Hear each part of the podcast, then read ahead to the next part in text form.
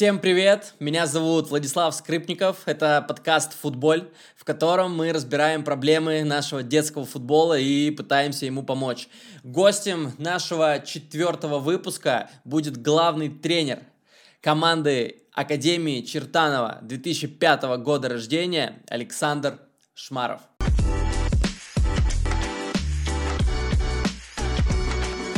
Свершилось. Сань, привет! Еще раз, хоть мы уже здоровались. А, прежде чем я начну тебе задавать вопросы, расскажи нам, как ты докатился до такого, да, а, тренировать в одной из самых элитных академий России в Чертаново. Еще раз привет, Влад. Да, наконец-таки мы с тобой не с первого раза, но все-таки удалось наладить телесвязь. Сам я родом из Тульской области, из маленького поселка. А, начинал заниматься в местной дюш. Вот. Ну и так сложилось, что там в возрасте 11 лет меня родители начали возить в Тулу на тренировки, это 100 километров от поселка. У меня, в принципе, относительно неплохо получалось. В возрасте 13 лет я попал в Академию Чертанова. На протяжении года я был в ней футболистом в команде 95 -го года рождения. Но по определенным причинам не сложилось у меня здесь. И дальше вот началось мое турне полгода в Волгограде в училище Олимпийского резерва, и оттуда я попал уже в знаменитый интернат «Салют» города Шебекина. Закончили мы с тобой вместе эту футбольную школу, и первый профессиональный контракт был подписан в Белгороде с командой второй лиги. Много, не то что много, да вообще по сути поиграть не удалось. Там сразу первая травма случилась, порвал ахилл, восстановился, вернулся. Э, тогда Белгород Салют э, признали банкротом, аннулировали трудовые соглашения. Вернулся в Тулу, попал в молодежную команду. Это 2014 год был. Э, клуб тогда был в премьер-лиге, и, соответственно, команда принимала, сейчас это М, лига называется, когда молодежное первенство. Вот, но тоже абсолютно немного там поиграл. Сразу случилась опять травма, э, порвал кресты, потом опять порвал миниск на колени. И вот, в принципе, я принял для себя решение любить себя в футболе достаточно, надо себя искать где-то дальше. Да и вообще у меня, в принципе, желание тренировать было всегда, просто я думал, что закончу карьеру лет 35 и буду тренировать. Но у меня случилось все намного раньше, и я ни в коем случае об этом не жалею. Считаю, что наоборот, у меня еще больше времени сейчас есть на то, чтобы развиваться и развиваться, развиваться, еще раз развиваться. И вот в 2016 году я начал тренировать в Туле, э, в спортивной школе «Арсенал» на наборе на 2009 году. Детям было тогда 6, так, 2016 6, 7 год был детям. Из спортшколы дальше вот от клуба, опять же, образовалась академия. Э, перешел на работу тренером в академию «Арсенал». Был помощником на 2003 на 2004 году. А затем стал главным тренером или старшим тренером команды 2010 года рождения. Э, мальчишкам было 10 лет на тот момент. И, в принципе, вот, э, проходил обучение на лицензию Б юношескую. Одна из сессий у меня проходила на базе Чертанова, на стадионе, где мы пересеклись с экс-директором Академии Николаем Юрьевичем Лариным. И впоследствии мне поступило предложение на работу в Академию Чертана. Первый вопрос сразу же. Вот есть тренер, допустим, а, который хочет развиваться, но он не знает, где ему брать вот эти знания, которые он хочет получить, нужные. Где можно это все получить? Вот что ты посоветуешь? Очень хороший вопрос. И я честно, я даже не знаю вот прям глобально, где их можно взять сейчас в открытом доступе. То есть сейчас довольно-таки э, есть развитая тема, разные вебинары, в интернете это обучение дистанционное. Это довольно-таки интересно, это финансово каких-то денег стоит, я думаю, однозначно. Вот. Но я начинал обучение с лицензий. Э, в Воронеже на лицензию С я обучался. Это первая моя лицензия тренерская была. Сказать, что я получил каких-то знаний, которые мне пригодились, честно, я не могу. Угу. Вот прям не могу, все. А, первое, что влияло на меня, я думаю, это те тренеры, которые работали со мной. Угу.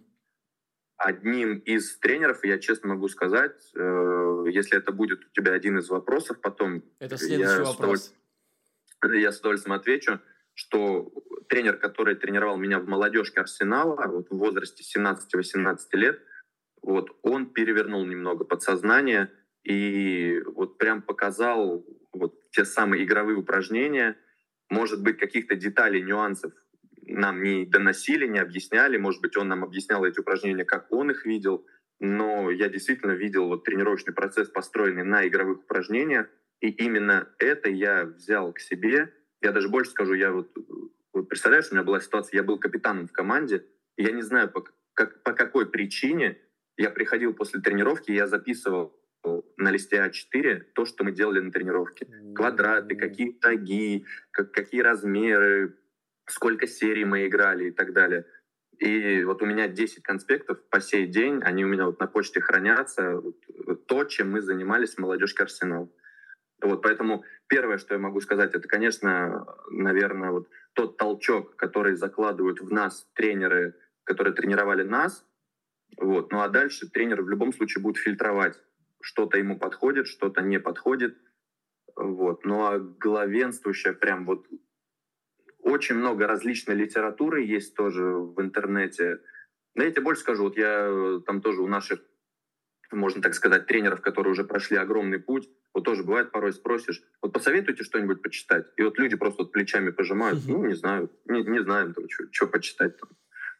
Поэтому, конечно, сейчас много всяких вебинаров, э, но вот в этом и фишка, наверное, тренерского вот образования, что можно изучить миллион литературы, миллион различных методик, но в конечном итоге ты все равно будешь придерживаться да, какого-то вот э, своего внутреннего... Вот, не зря тренер это, это и творчество, и это еще люди с особой, знаешь, какой-то интуицией, э, с каким-то вот креативом в голове, потому что, еще раз говорю, вот мы можем работать системно, мы можем работать э, индивидуально, но вот какие-то моменты мы будем делать одно и то же упражнение, но, возможно, мы будем делать его по-разному. Поэтому вот я, видишь, я как-то из одного вопроса ушел уже дальше, мне хочется поболтать, порассуждать. Все правильно, вот. абсолютно, это очень, очень я, интересно. Я, я не знаю, Влад, честно, вот я не могу тебе сказать, вот условно, вот, ну, банально, может быть, грубо скажу, вот приди в Академию РФС, которая сейчас у нас есть в Академию тренерского мастерства, и тебя там всему научат. Я сейчас в данный момент обучаюсь на лицензию БУИФА, а, но не могу сказать, что я прям что-то такое вот главенствующее для себя сейчас подчерпываю. Да, мы сейчас очень глубоко погружаемся, знаешь, вот в специфику, в физподготовку и так далее. Но все равно пока, знаешь, все больше идет общение с коллегами, с тренерами. Каждый рассказывает свой путь, свою историю. Вот, поэтому я, я, наверное, скажу так, что нужно пробовать, нужно пробовать то, что вам близко. Ну, стараться, конечно, не навредить детям, детям, подросткам, юношам, футболистам, людям и так далее. Вот. Но как-то стараться вот все равно свой путь какой-то найти, прочувствовать, выбрать и двигаться. А у каждого он свой. Да, абсолютно согласен с тобой, что вот э, литературу футбольную конкретно, да, очень сложно найти. Можно найти литературу, где просто будет подборка каких-то упражнений, да, ты их можешь как бы опробовать, применить, на практике посмотреть, но выводы, да, ты будешь делать сам в любом случае. Так, есть какие-то базовые вещи, по-любому, но все, все равно, да, ты правильно сказал, абсолютно, я согласен, то, что тренерская работа очень такая, можно сказать, философская, креативная, то есть, да, не стандартная, нет какого-то протоптанного пути, всегда ты к чему-то больше сам склонен, и я тоже к этому пришел, что вообще не стоит ни в коем случае, вообще нельзя там быть токсичным, кого-то критиковать за что-то, потому что действительно нету какого-то идеального канона, абсолютно, это сто процентов. Как вот, звать? Знаешь, ты сейчас сказал хорошую фразу «не критиковать». Э, я когда только-только перешел, у меня тоже началось. Я работаю в од... Э, на одной команде, на другой, помогаешь одному, другому. И вот столкнулся с тем, что вот как раз было непонимание по отношению к тренировочному процессу. Вот тренер там верил, условно говоря, там в физику, пацаны бегали, прыгали, а у меня внутри вот какой-то, я этого ни, никому не показывал, не подрывая авторитет тренера, но у меня внутри такой бунт был просто, что, блин, да давай играть, давай расставлять, давай там, блин, детали погружаться там. А вот сейчас вообще Владюх отошел от этого, потому что четко понимаю, что А кто сказал, что это плохо будет, возможно, для игрока? Может быть, он действительно заложит в него какую-то определенную базу, и этот игрок за счет этой базы будет э, там, в будущем играть, ну, минимум, там, в нашей премьер-лиге. Поэтому вообще просто от критики отошел. И у меня еще так сложилось, что мне удалось поработать, ну, просто с такими метрами детско-юношеского футбола, Э, и один из них мне помогал. Это потом тоже... следующие как раз вопросы будут вот про хорошо, метров. Хорошо, да, хорошо, ты хорошо. правильно сказал, мы не можем перейти все с этого вопроса, но вот да, ты сказал то, что действительно не нужно критиковать. Я тоже сейчас к этому прихожу. Видишь, ты раньше, опыта больше. Я как бы сейчас к этому только прихожу, понимаю, что вообще начал пересматривать все свои отношения. Знаешь, думаю, да я вот лучше сам что-то возьму и буду свое что-то делать, но при этом не буду критиковать никого. А вы уже, родители, ну, ребя, ребята, соответственно, выбирайте, что вам больше нравится. И это будет вообще отлично. Это суперски. Э, вот следующий вопрос ты сразу ответил. Я хотел спросить, какой человек э, или событие какое-то повлияло на твое тренерское понимание вообще, да, вот этого всего процесса. Ты назвал тренера Стулы.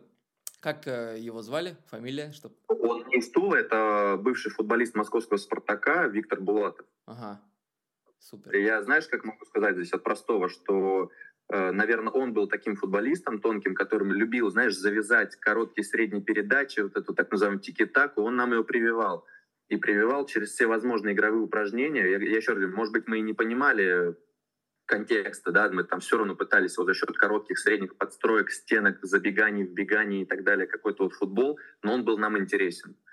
И вот варианты упражнений, которые он предлагал, они тоже были интересны. Вот, и они меня настолько цепляли даже вот как футболиста, что я их решил для себя, вот, будучи футболистом, я для себя их выписывал. Вообще, это один. Э, ну, дальше? Могу дальше. Нет, это пока людей. давай вот одного, а потом дальше ты скажешь еще. Давай. Я просто сразу, когда вот этот вопрос задавал, к чему он вообще шел, потому что знаешь, какое событие повлияло на меня больше всего?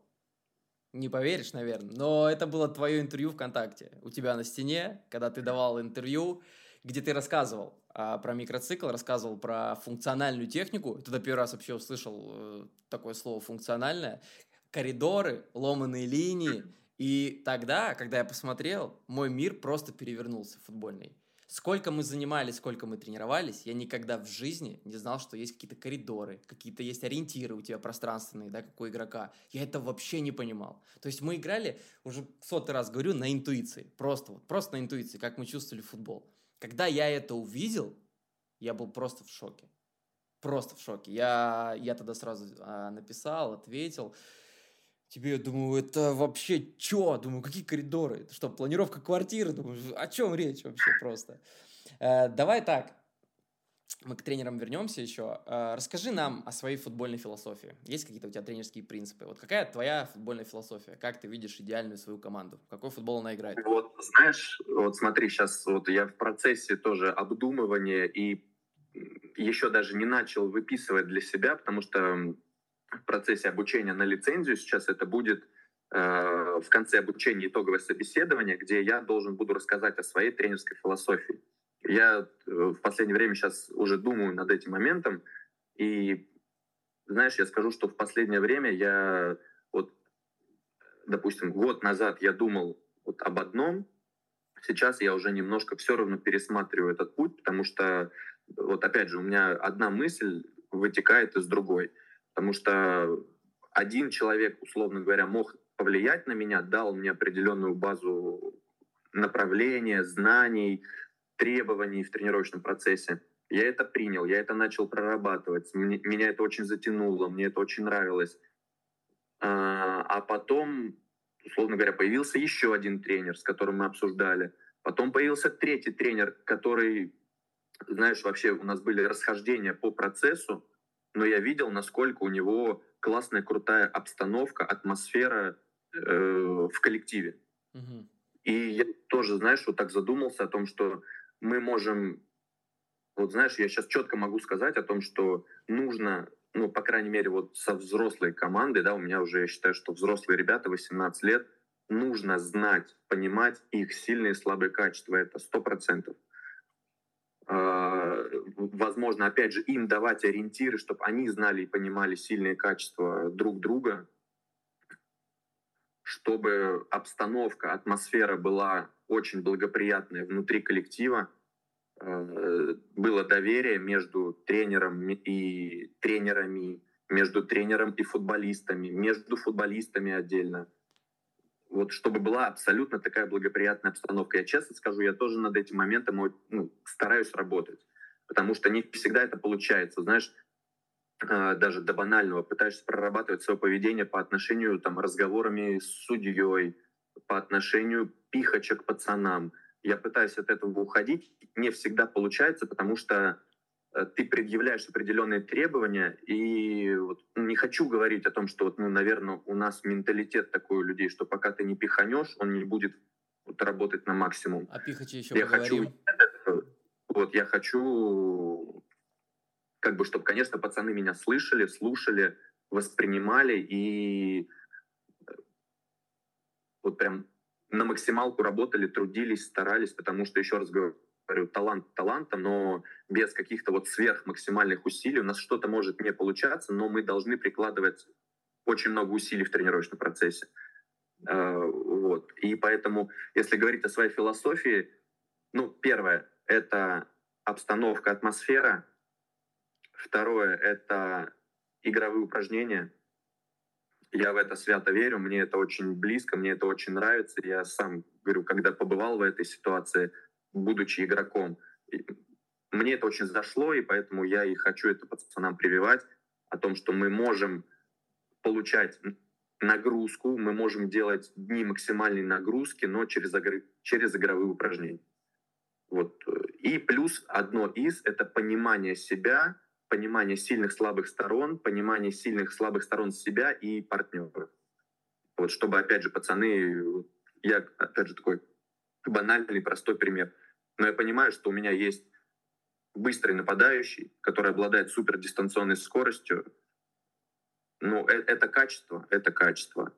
В игре мы можем этим как-то пользоваться? Можем. Там, условно, высокая линия обороны, у нас есть преимущество, конечно, мы должны этим пользоваться, и пацаны это должны понимать. Поэтому вот мы к этому и стремимся, и я, наверное, скажу так, что моя тренерская философия, она еще в процессе. У меня ее четкой нету, я также изучаю себя, я также могу сегодня мыслить так, завтра может что-то произойти, что-то изменится в футболе, и я, я не удивлюсь, если я тоже поменяю свое отношение к чему-либо. Ух, вообще кайф, я про сильные стороны вообще с тобой полностью согласен, то что да, футболисты должны пользоваться сильными сторонами, и команда должна помогать, да, эти сильные качества проявлять, особенно в игре, и развивать футболистов. А, вот теперь давай, э, по твоему мнению, давай топ-3 самых сильных тренера России. Вот смотри, давай я скажу так, ну просто знаешь тоже, у меня есть как бы и коллеги, с которыми я работаю ежедневно бок о бок, Все, понял. есть какие-то вообще супер хорошие моменты, которые я бы от них взял, но есть и определенные моменты, которые, допустим, я бы делал иначе, я так угу. скажу. Угу. Вот я тогда вот еще раз говорю, я пойду вокруг да около тоже. Я могу отметить Вячеслава Вашкевича, это тренер Локомотива 2005 года рождения, угу. как раз и, знаешь, так скажу, лично с ним знаком немного, вот буквально пару диалогов у нас с ним было, но вот могу отметить атмосферу, которая происходит вокруг его работы, вокруг его тренерского штаба, ну, и много действительно хороших отзывов идет, что действительно человек с такой чистой атмосферой, аурой и благоприятной такой средой для развития пацанов. Плюс, опять же, я не хочу прям привязываться, да, что вот они выиграли в том сезоне, и все, вот он топ. Ну, действительно, они так довольно-таки солидно, довольно-таки уверенно. Я уверен, что сознанием и пониманием сильных, слабых сторон своей команды, вот, ну, знаешь, как скажу, что вот Вашкевич могу выделить раз, э, могу выделить Владимира Борисовича Скокова, которым мне удалось тоже поработать. И вот человек, который выиграл чемпионат Европы с 2096 годом. Mm-hmm. Хамуха главным тренером был, и Владимир Борис Скоков его помощник. Вот. Выделить, опять же, могу за, знаешь, за что? За обстановку, за атмосферу, за то, что он умел найти подход абсолютно к любому футболисту. И, знаешь, уже пацаны, будучи профессиональными спортсменами, оказали, оказавшись в командах профессиональных, как это, в командах мастеров, и недополучая определенной игровой практики, вот они с таким кайфом спускались и играли именно у него. Его требования были понятны. Вот как раз, знаешь, так сложилось, что в прошлом году я был у него помощником в молодежной команде, а он был на команде UFL-2 помощником у меня. И вот у нас с ним очень много диалогов было, у нас с ним было очень много противоречий по тактике. Э, вот. И тут мы можем дальше вот опять же зацикливаться, вот у кого больше заточено на результат, но вот у нас были такие крутые дебаты, вот я ему так пытался отстаивать свою точку зрения, но и у меня это удавалось, потому что все-таки ну, я главный тренер внутри команды, да, и решения я буду принимать, но он очень подвергал прям определенные моменты, и я ему за это тоже очень благодарен, потому что вот мы с ним очень много беседовали. В спорах вот. Ну, опять истина, же, да? его выделяю прям сто процентов. И опять же, вот по отношению с коллегами в коллективе это очень такой, прям, знаешь, скажу, и известный человек в детском футболе в Москве, по крайней мере, и, конечно, я считаю, что сильный специалист вот в области знаний, пониманий и так далее. Угу. Вот два я тебе назвал, два назвал, два назвал. И, знаешь, я выделю молодого своего коллегу, это Николай Утин, тренер по вратарям, просто за его рвение, тягу к развитию, Э, к адаптации, знаешь, вратарского искусства под современные требования в футболе, потому что, ну, знаешь, как я скажу, что он для своего не такого огромного возраста, он на три года младше нас с тобой, он уже является у нас старшим тренером по работе с вратарями, он пытается выстроить классный рабочий процесс, э, пытается также сформировать определенную философию, доносить ее, и у него это очень довольно-таки уверенно получается. Поэтому вот этих трех специалистов я бы выделил. Давай немножко поговорим об академии твоей, в которой ты работаешь. У вас, э, это вопрос вообще, Чертанова топ быстрый, да, нет? Я считаю, да. Я э, считаю топ. Сань, у вас есть какая-то четко проработанная методика или каждый тренер в каждом возрасте работает каким-то своим взглядом, со своим подходом? У нас есть, э, ну, скажу, в принципе, как есть, у нас есть старший тренер, который пытается какие-то моменты нам показать, проговорить и привить вот эту системную работу, но не могу сказать, что у нас прям все четко сейчас выстроено, и все возраста работают в единое направление. В едином направлении все возраста не работают, но определенные возраста стремятся к этому. Каждый тренер добавляет что-то в любом случае свое, как он видит, понятно.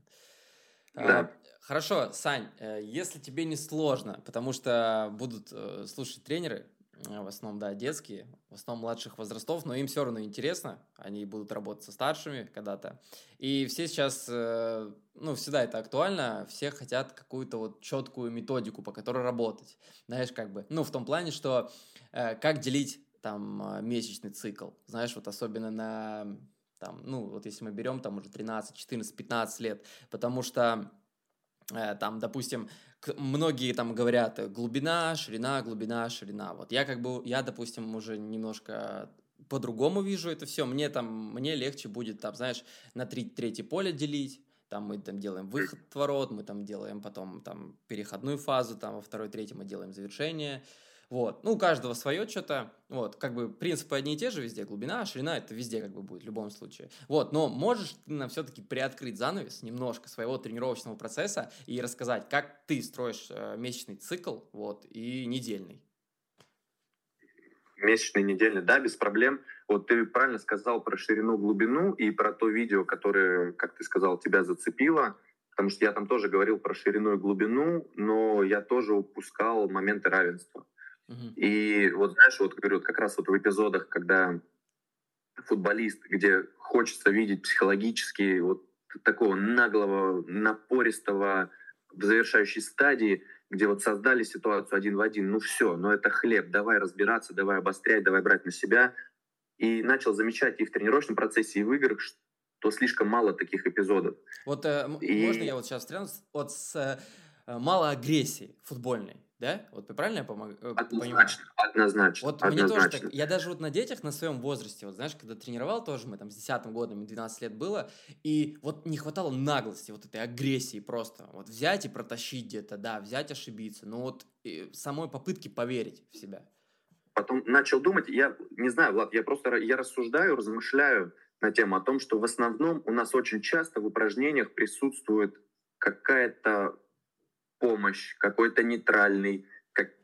какие-то нейтральные. В общем, есть какое-то определенное преимущество. Mm-hmm. И, возможно, я тоже, вот, знаешь, заложил пацанам вот какую-то определенную привычку, что они всегда ищут. Они всегда ищут и, возможно, где-то эпизодами перекладывают ответственность себя. И поэтому я добавил однозначно в цикл себе равенство, где мы можем всю неделю работать в равных составах. А вот опять же, если говорить о своем недельном цикле, вот опять же вариант, там, неделю работаем по глубине, неделю по ширине, неделю по равенству и так далее, двигаемся. Вот первый день в цикле мы работаем над продвижением, это будет у нас большое упражнение, основное. Э, допустим, если мы говорим о глубине, то это у нас упражнение из линий, где у нас будет пространство вытянуто, у нас будут большие группы, э, и мы будем работать непосредственно над продвижением. Опять же, мы понимаем, что у нас вытянутое пространство вперед, в глубину, значит, мы будем подбирать инструменты в плане техники, связанные с глубиной. Это варианты проникающих передач, это варианты длинных передач за спину, это открывание за спину, это вот непосредственно вот эти спринты за спину — это расположение игроков между линиями и так далее. То есть вот в первом дне у нас много техники под тему определенную и непосредственно большое упражнение взятие линии с глубиной. А, второй день, он у нас, в принципе, в любом цикле схож. Мы его посвящаем переходам. У нас так называемые квадраты или игровые упражнения, кто как их называет, вообще не принципиально. Uh-huh. Вот где мы посвящаем работе в малых группах над переходами. Просто у нас есть определенные требования, да, что футболисты там располагаются по коридорам, у каждого там зона ответственности определенная. И э, работаем вот в малых пространствах, в малых группах.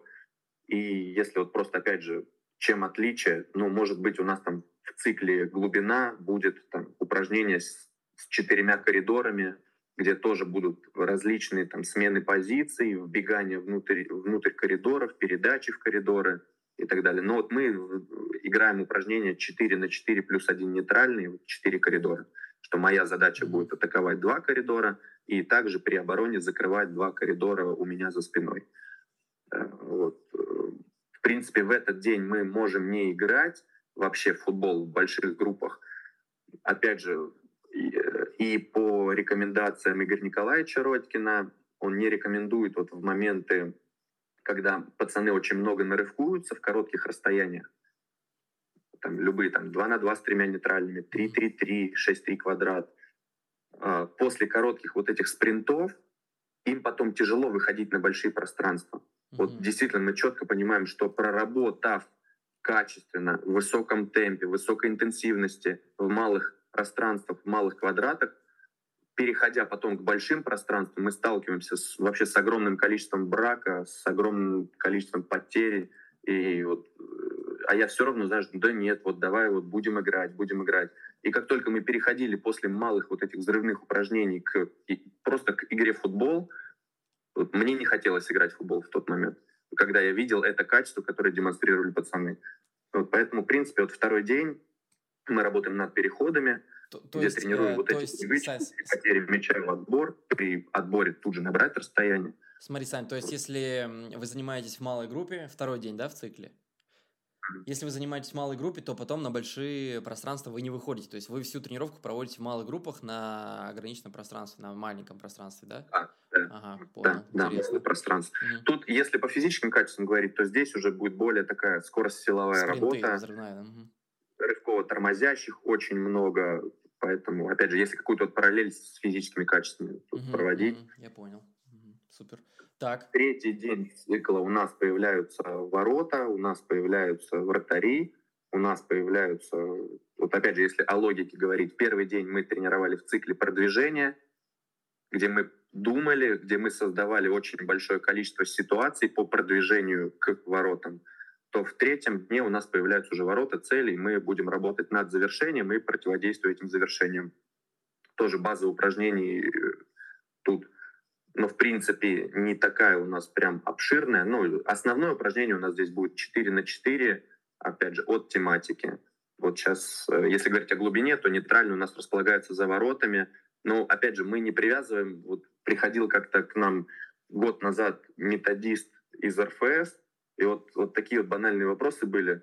А что у вас в игре за воротами партнеры будут находиться? Мы еще вернемся, мы еще вернемся вот к этому, э, к этим моментам. В общем, ну давай, если по циклу говорим, да, да, да, это у нас, ну тоже определенная, можно сказать, скорость силовая здесь работа, может быть даже элементы специальной выносливости, эм, большое количество ударов, большое количество вот ситуаций, взаимодействий перед штрафной, внутри штрафной. Э, дальше переходим к четвертому дню. Это у нас будет тоже технико-тактическая работа, где мы уже можем какие-то вот определенные моменты наиграть, взаимодействие, и обязательно большое упражнение. Угу. Обязательно большое упражнение. Возможно, опять же, какие-то, вот если про быструю атаку говорить, может быть, это какие-то э, про глубину. Если мы говорим про глубину, это вот какие-то элементы быстрых атак, где мы будем создавать условия, знаешь, что соперник раскрылся, мы работаем на перехвате, и как мы сможем пользоваться, быстро вылетать в эти быстрые атаки. И если говорить про оборону, мы стараемся работать Э, комплексно, то есть и над атакой, и на обороны, и то же самое, как мы можем вот противодействовать. Вот мы раскрылись, происходит потеря, как мы реагируем на эту потерю, как мы закрываем, как мы будем защищаться, обороняться. Вот э, над этим мы работаем в четвертый день. Если говорить прям совсем про методику, то в принципе тут рекомендуют нам э, пятый день делать выходным, шестой mm-hmm. играть, mm-hmm. и потом после игры опять выходной. Вот, но мы все равно делаем пятую тренировку, так называемую предыгровую, и элементы стандартных положений мы можем там абсолютно спокойно наиграть. Пятый день у нас, можно так сказать, предыгровой. Может быть, опять же, какие-то тактические моменты, какие-то моменты организации игры или моделирования. Какие более в спокойном пульсе, более спокойном режиме уже вообще. Да, да, да, да, да. А да, вот, да. Э, э, Сань, вот у вас есть один на один ситуации, один в один там в контексте там с фланга или, или один в один вообще нет упражнений?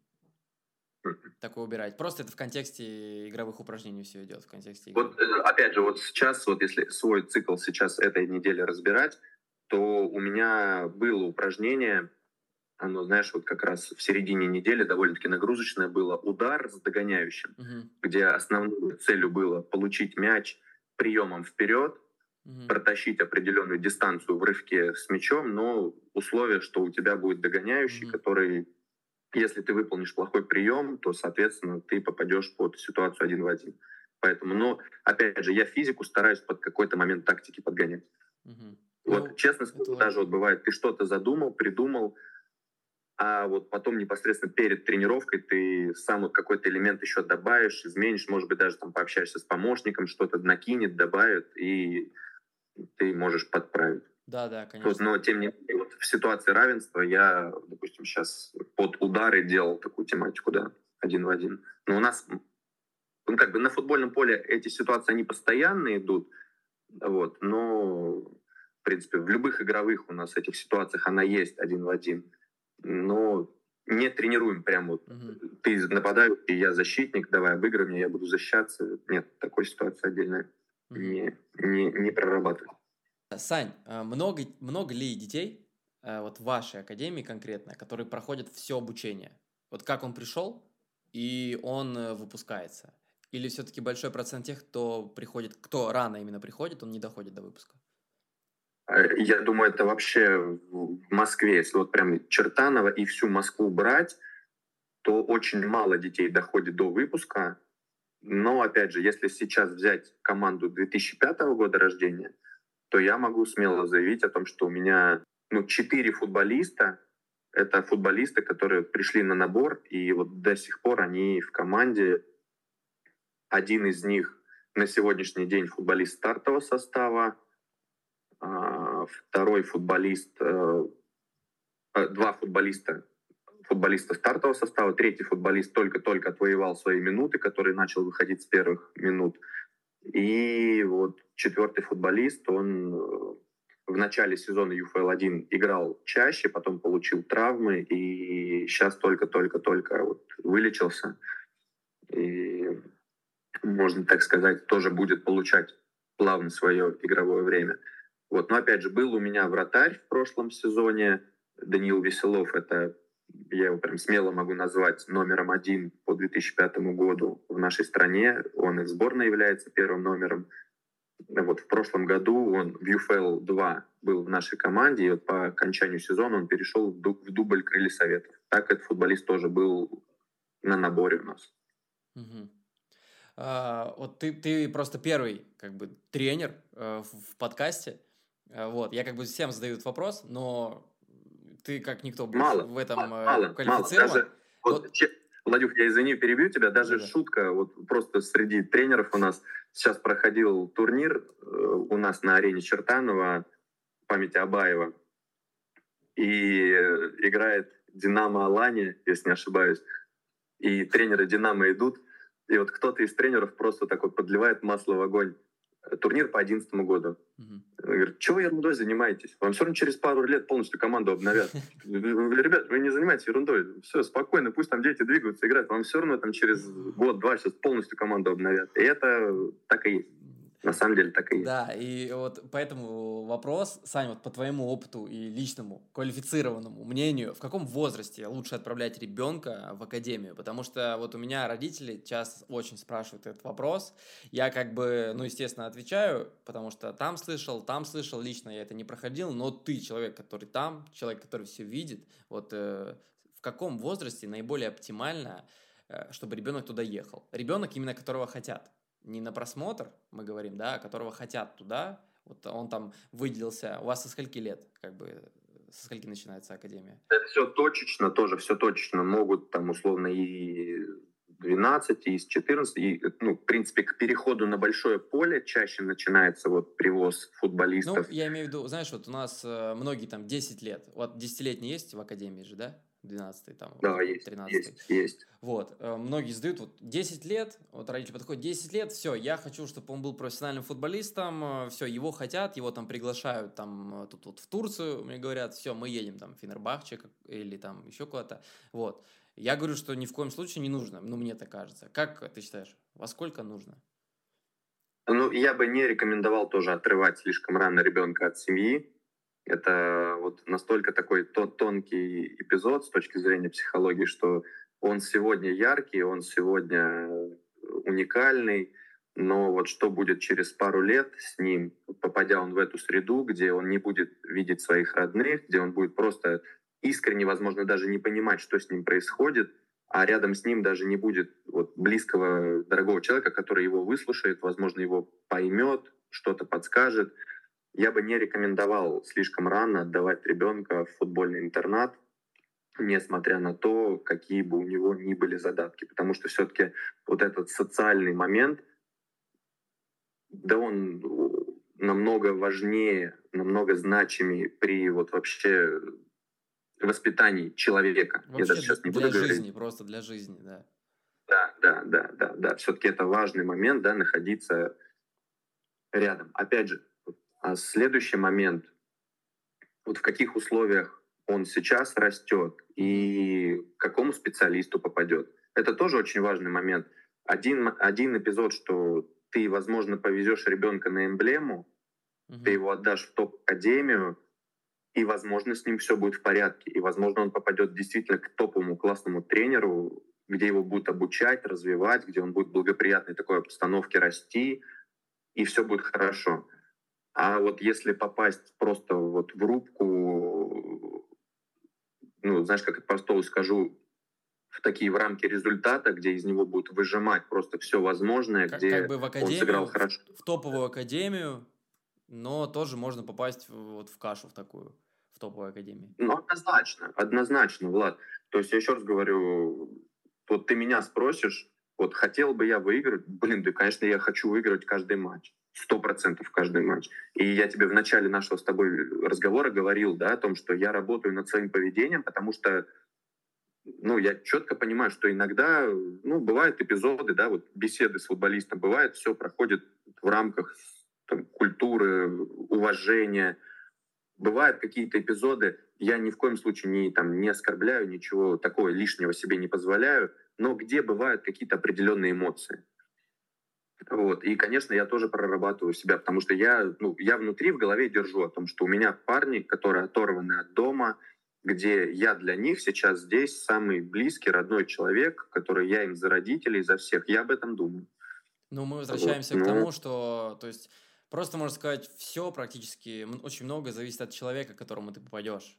Э, вот, просто знаешь, Влад, вот бывают такие ситуации, когда родители все ставят на кон своего 10-8-летнего ребенка, продают квартиры, бросают работы, переезжают в Москву, пытаются здесь выжить, просто это, это реально это жизненные ситуации, с которыми мы столкнулись, а потом что-то не идет.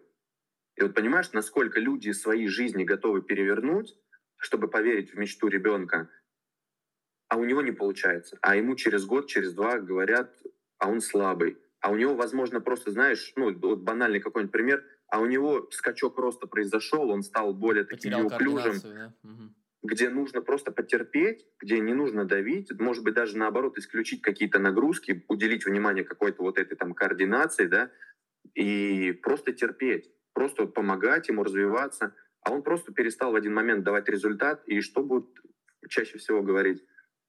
Он, он слабый. Да, Приехал да, другой, который, возможно, уже чуть э, раньше период роста у него прошел, он уже более физически крепкий, сформированный, и он будет давать результат, а ваш будет сидеть. И опять вот начинаются вот эти стрессовые истории, а родители квартиру продали, а родители с работы уволились.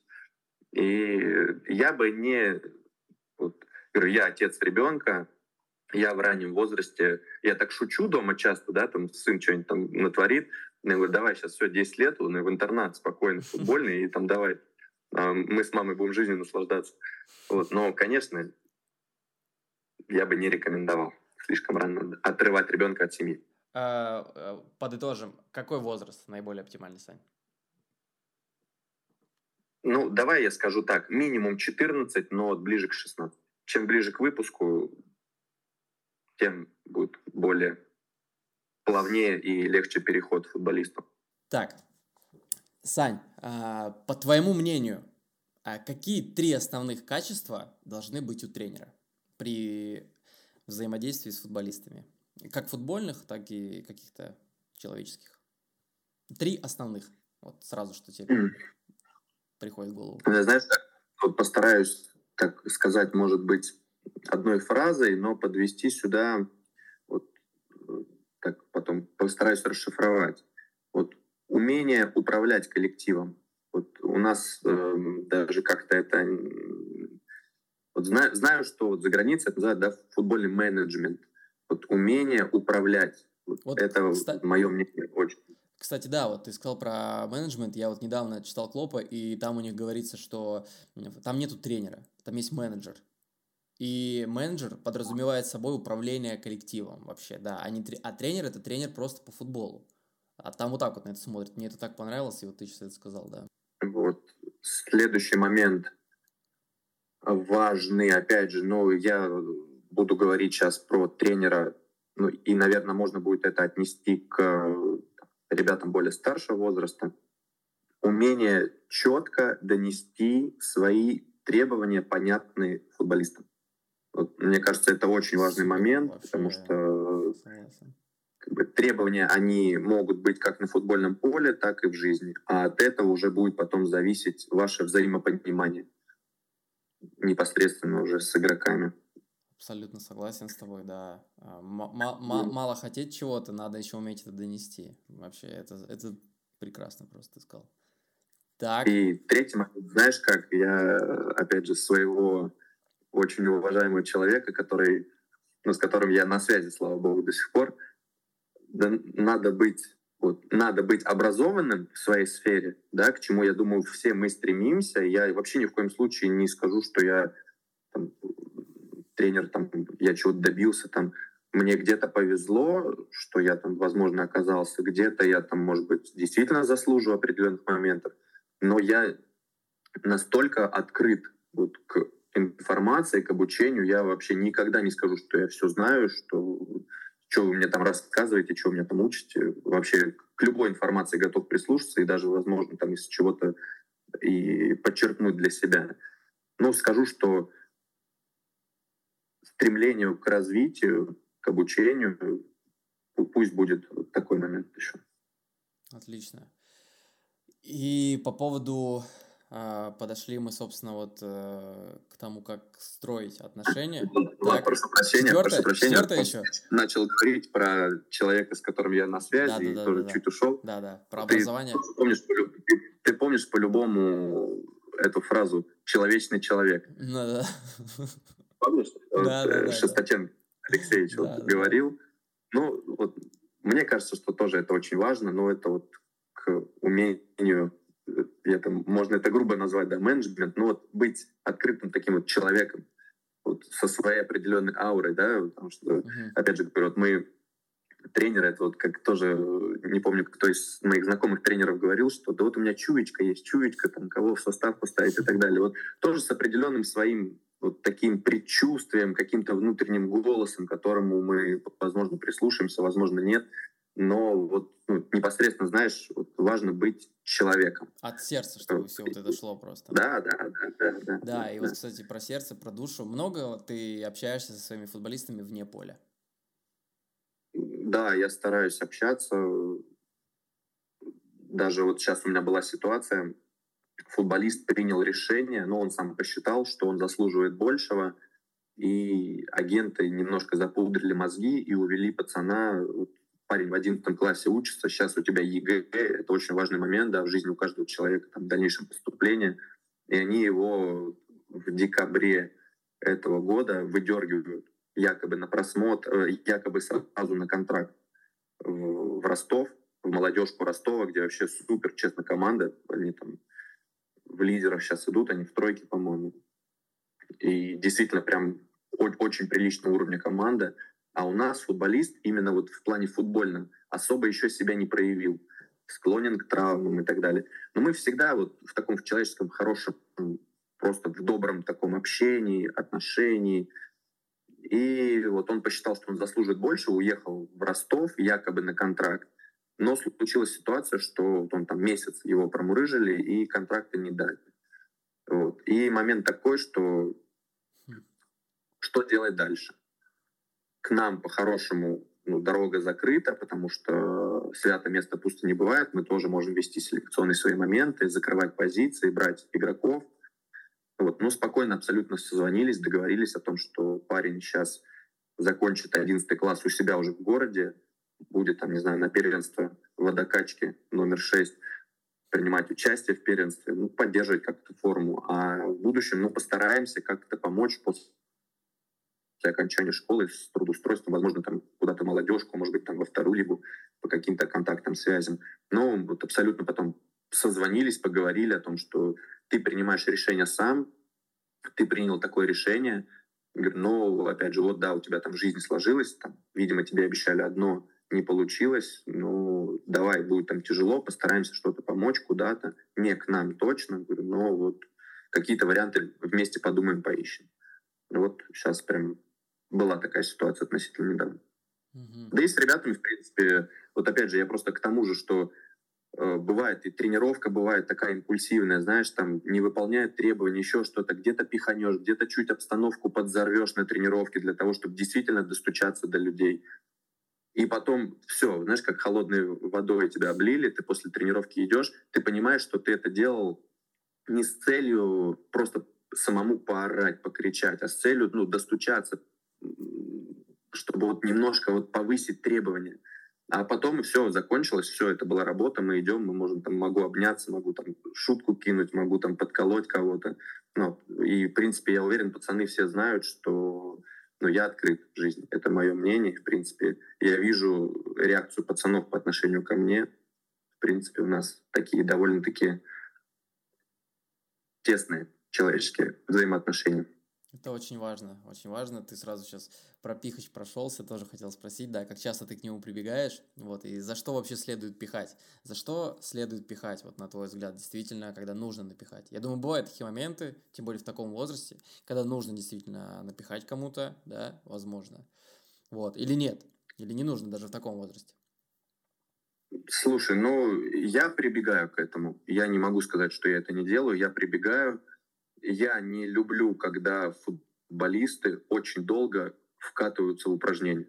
У нас есть такая, знаешь, определенная болезнь, причем неважно, подвижная игра, какое-то игровое упражнение. И знаешь, Владюк, вот пока там, две минуты, вот какие, вот не знаю, две, полторы, три минуты не пройдет, все настолько в плавном режиме, нет такого, что мы где-то хихи-ха-ха, но дошло до работы, и все, и погнали, давай, давай, делаем профессионально свою работу. Вот, и приходится в эти моменты как-то сразу вот определенные требования ставить, стоп, или мы включааемся, или мы ставим рекорд дальше в UFL, мы пропускаем на девятой секунде. Ладно, на девятой секунде гол пропустили. Ну, в тоже там на одиннадцатой секунде. Я им пытаюсь потом параллель провести. Не, не обязательно, может быть, даже привязывать к матчу какому-то, но тем не менее, что это концентрация внимания, это настрой, это готовность, это психология, это вот примером тоже привожу, знаешь, такой, ну, ну детский. Ну, опять же, все пытаешься какие-то эти параллели проводить. Вот говорю, машину толкнешь, а, она на разминке, да, там вот размялась и покатилась сразу, или под колеса что-то подложить, там, и вот ты будешь толкать ее, и вот непонятно, покатится, не покатится. И вот так э, и у нас получается. Я ненавижу, когда они нарушают дисциплину в спортивном плане, в быту, когда вот, кстати, прям действительно есть... У тебя есть какие-то правила касательно дисциплины, какие-то принципы? Да, я их стараюсь приучать к тому, что раз они попали сюда, они здесь не на фрилансе, они не только занимаются футболом, у них не такой большой круг обязанностей. Я их призываю к тому, чтобы они учились, потому что ну, перед ними прям пример, который я два года потерял из-за учебы, два раза в одиннадцатом классе, два раза на первом курсе. Не по своим каким-то, честно скажу, хотелкам. Я не считаю, что я там, там второгодник, я абсолютно нормально закончил школу.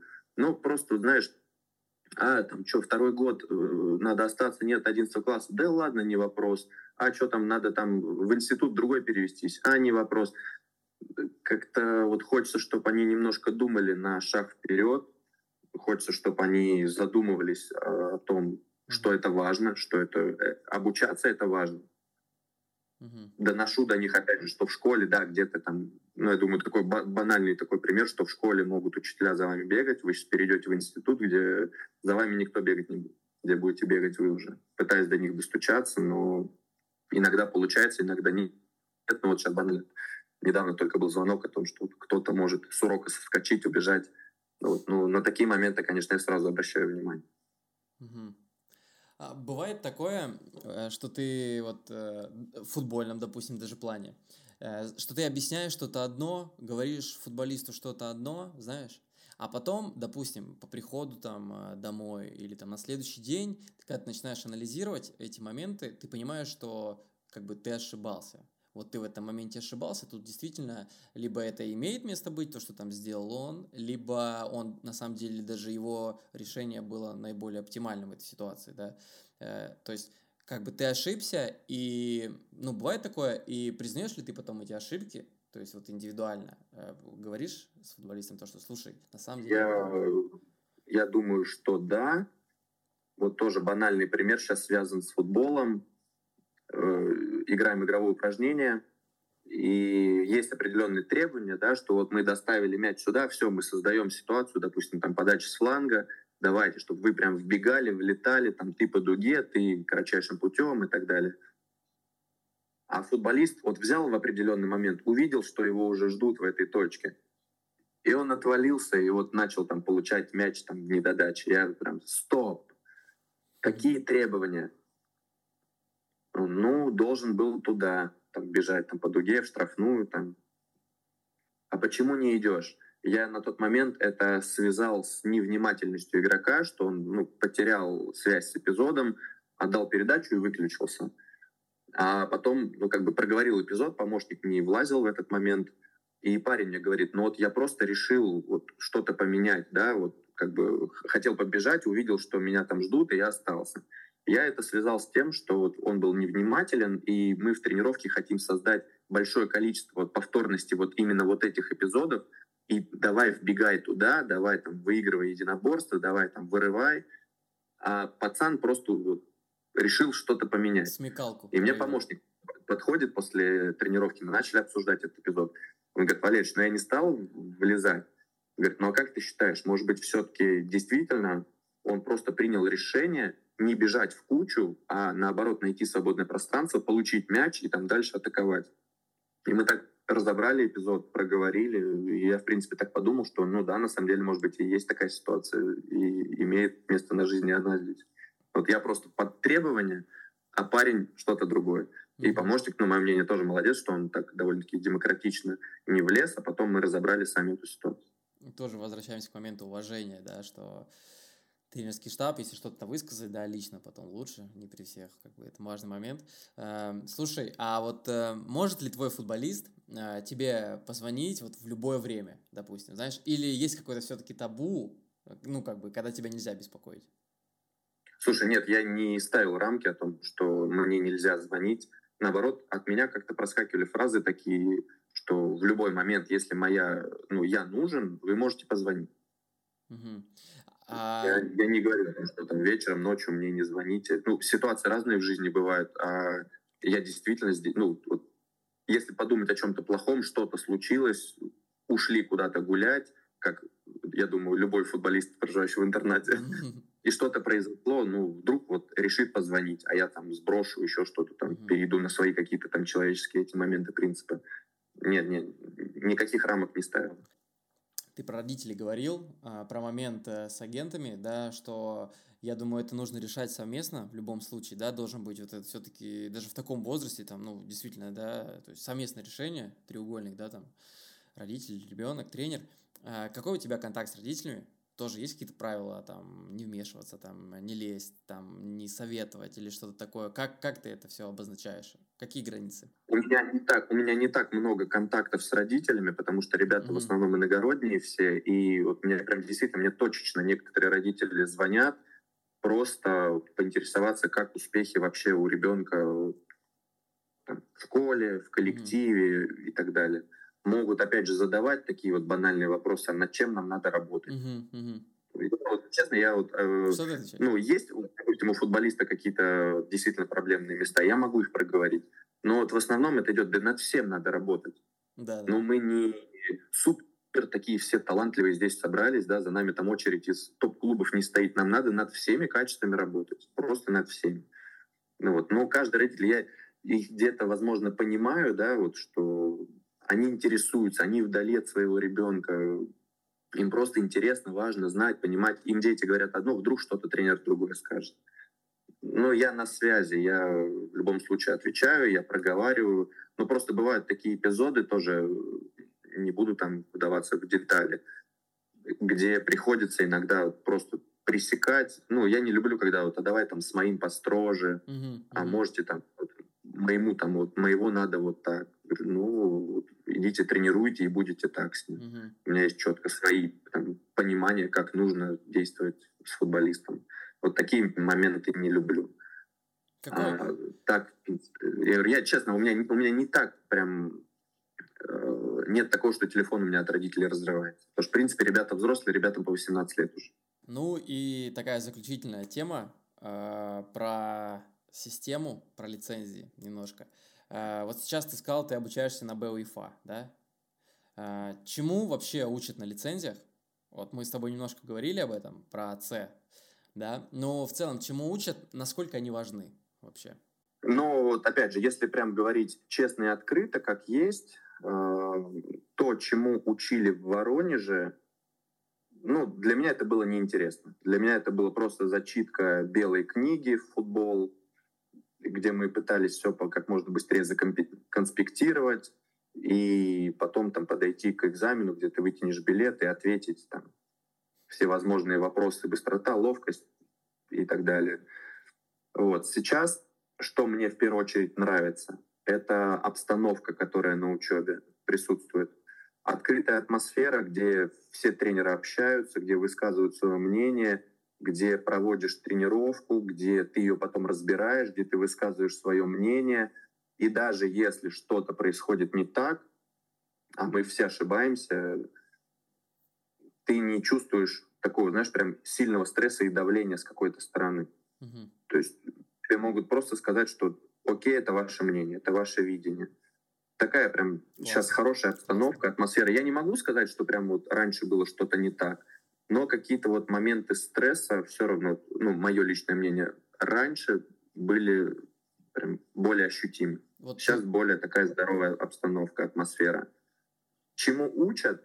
Но на самом деле, опять же, мы можем там разговаривать о построении микроцикла, можем разговаривать о э, ну, именно ты, ты приобретаешь, реально приобретаешь новые знания. Или как?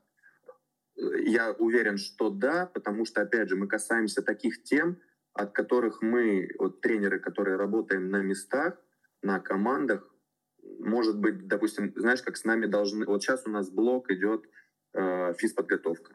Угу.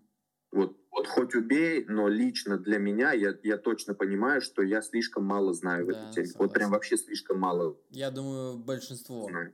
Хотя сам... у меня тогда там 18 лет, где сейчас давай там развивай, раскачивай. Я бы сто процентов хотел сейчас иметь рядом с собой какого-нибудь вообще очень сильного специалиста, который бы мне тоже бы какие-то эти моменты проговаривал. У нас сейчас работает э, девушка тренером по физподготовке. Вот. Но, опять же, она молодец, она из э, бывшая футболистка, сейчас работает в фитнесе. И вот, опять же, какие-то моменты я для себя тоже могу подчеркивать. Ну вот, опять же, вот я просто к этому вел, что вот сейчас блок физподготовка, где мне есть сто процентов чему учиться. Да и, Влад, в любом моменте, в любой сфере, там, я думаю, вот лишнее общение с преподавателями, лишнее общение с э, э, тренерами, знаешь, вот выходить перед ними, там, э, проговаривать тренировку, проговаривать свою какую-то философию, это же тоже, знаешь, своего рода такая стрессовая ситуация, это даже не обсуждается. которая пойдет, да. пойдет на пользу любому тренеру. Поэтому учиться есть чему, вот. А какая эта программа будет, ну, у меня все впереди. Мы, по сути, только начали. У меня был один очный модуль, где мы... Было очень много практики, было очень много разборов и очень много общения было. Поэтому вот пока такое положительное, положительное впечатление да, ты от обучения. Не первый, вот кого я слышу сейчас, когда переаттестовывались вот на УЕФА, то, что сейчас э, многие говорят, действительно классная атмосфера, действительно можно высказать, да, можно послушать спокойно. Э, давай о методистах. Э, почему, вот мы говорили немножко, почему у нас так скептично относятся вот к позиционным играм, раз, да, вот к квадратам, и к игровым упражнениям без ворот, и вот к нейтральным? Э, почему? Откуда такой скепсис? Я, я честно не знаю, потому что тоже сталкивался с такими моментами. И, и на учебе сейчас тоже мы с этим сталкиваемся в процессе общения. И у меня какие-то вот внутренние вопросы возникают. Вот почему люди так тренеры привязываются вот к малым воротам. Вот мы там выполняем различную технику, там, функциональную коммуникацию, как хочешь ее называй, где мы тренируем продвижение, да, мы тренируем прием вперед. И я потом слышу вопросы о том, что, слушайте, ну, супер, но как будто не закончено. Вот как будто нужно поставить малые ворота и забить гол. И пробить. И, ну, да? Супер, поставьте поставьте, пробейте. Какой контекст вы хотите здесь получить? Мы тренируем там ситуацию продвижения, да, мы там вариант, втянули в одну сторону, быстро вышли в противоположную, выполнили прием, я на этом закончил. Говорю, дальше развитие может быть, блин, ситуации миллион. Может быть продвижение, доставка, может быть продвижение, уход под себя, там какие-то обратные ситуации, техники. То есть алгоритмов может быть миллион. Но вот эта привязка, что прям обязательно нуж, нужна концовка, что все, ты вот выполнил здесь, mm-hmm. и давай там заверши в малые ворота. Я, я даже не знаю, честно, я, я не знаю, почему так вот мы зацикливаемся на этом, а не наоборот вот на других вещах. А вот если... Вот, что и, мы хотим увидеть. Вот если Допустим, разобрать... технике или вот... Вот если разобрать, вот даже знаешь, вот позиционная игра, я слышал тоже, что ее критикуют, потому что кто-то показывает, да вот-то кусок, вот, вот из этой части поля, допустим, он встречается в этой части поля, мы приходим вверх, а там методист говорит, а что? ну, вы пришли вверх, а потом что? Вы не продвигаетесь дальше, то есть вы опять будете идти назад. Ну, там кто-то говорит, да, картина переворачивается, просто то же самое. Э, вот именно я как бы, ну, у меня есть свое представление, почему, почему, в чем плюсы. Вот в чем плюсы с твоей стороны, в чем плюсы таких упражнений без завершения, э, позиционная игра, где нету ворот. Ну, тут опять же, знаешь, может быть, можно так поставить вопрос. Сколько раз в игре мы пытаемся продвинуться вперед? Сколько раз мы бываем в этих ситуациях? И сколько раз мы оказываемся в позиции завершения? Вот. Мы просто вот в этот момент хотим уделить внимание непосредственно продвижению самому. Как, за счет каких открываний, за счет каких передач, за счет каких взаимодействий мы будем преодолевать определенную зону, проходить, продвигаться вперед. Вот я только с этим могу сказать, что мы в игре очень часто пытаемся продвигаться вперед. У нас получается, у нас не получается, но мы постоянно хотим продвижения. Мы хотим там из первой зоны, там, от защитника, от вратаря доставлять мяч вперед. Вот. Но прежде чем дойти до ворот, мы же должны понять, за счет чего мы будем продвигаться вперед. Однозначно. Вот у меня, э, знаешь, у меня даже бывает такое, ну там, на своих возрастах, на младших, то, что я, вот для меня всегда э, завершение если каждый раз его делать, как бы, да, ты понимаешь, что, ну да, надо дойти до цели. Но если каждый раз делать, ты просто теряешь повторность и теряешь интенсивность вот этого упражнения. То есть, это когда ты... Это однозначно. Да, и вот это, ну, как по мне, вот это самое такое, ну, оправдание и вообще довод просто для людей, которые вот скептично относятся, то, что, ну, мы сделаем в позиционной игре вот этих действий там 100, а если мы сделаем завершение... Ну, больше, больше переход, это, ладно, 100%, да, Э, вот то же самое я столкнулся с моментом, вот, э, квад... играли там позиционную игру, квадрат, как угодно, без ворот. И вот вопросы были те же самые. Вот, а поставьте коридор, а поставьте ворота. Uh-huh. Ну и, конечно, ну тут логика сама все подсказывает. Но я продвинулся, я пробиваю, ждем, пока мяч долетит, не долетит, мы будем опять отходить, набирать расстояние, вместо того, чтобы мы ну, быстрые реакции эти тренируем. Пам-пам-пам, продвинулись, отобрали мяч, набрали расстояние, потеряли, быстро в отбор вступили в центр, закрыли. Mm-hmm. Ну, правильно ты говоришь, конечно, мы теряем повторность. Э, это тоже, да, один из таких моментов важных здесь. А, такой вопрос обширный, классический вопрос. А, раньше мы его писали на листке, всегда нам гость ответ на листке писал. Вот сейчас мы с тобой онлайн. А, в чем основная проблема нашего футбола? Вот где основная именно поломка, на твой взгляд? То есть почему, да, ну это объективно, мы как бы, да, отстаем от Европы. Вот. А, но вот именно одна, вот если выбрать, не там говорить, там, одну, вторую, третью, а вот одну, вот, на твой взгляд. Надо так подумать хорошенько. Слушай, ну, и вот я однозначно считаю, что нужно предъявлять, знаешь, как, ну, вот просто скажу, предъявлять требования к футболистам, повышать требования, угу. повышать уровень интенсива, а от этого и все будет дальше зависеть. Повышать уровень интенсива в технике, повышать сразу, уровень интенсива сразу в практике. Видно, сразу видно, что вот э, общение с тренером идет, вот, да, вот трое гостей были, вот они там, э, ребята там, там система, там э, родители, там еще там что-то. Тут вот глубоко ты сразу копаешь вот в требования. Мне вот это нравится. Я, это знаешь, близко. как слышал ответ какой? Да надо стадионы строить, как вот в Дании, там миллион стадионов, там с манежей понастроили. Да, да, еще, да. еще такое бывает. Не, самое главное, действительно, я думаю, знаешь, ключевое то, на что ты можешь повлиять. Да, действительно. И ты правильно сказал. Так, требования.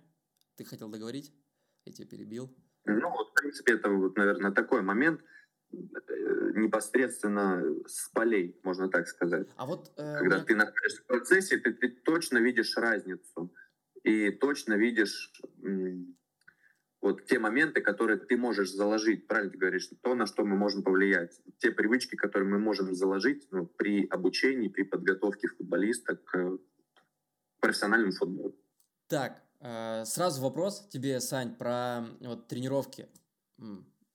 Нужно ли эти тренировки, ну, нужно ли тренировки вести голосом, да, быть на голосе для поддержания темпа, э, интенсивности? Тоже я где-то э, читал в какой-то статье, что вот в Европе, как раз-таки вот в Бенфике это было, что там все Абсолютно. Даже и в Андерлехте все тренеры на голосе все время для поддержания темпа. Вот. Стоит ли, нужно ли это? Как ты это делаешь вообще?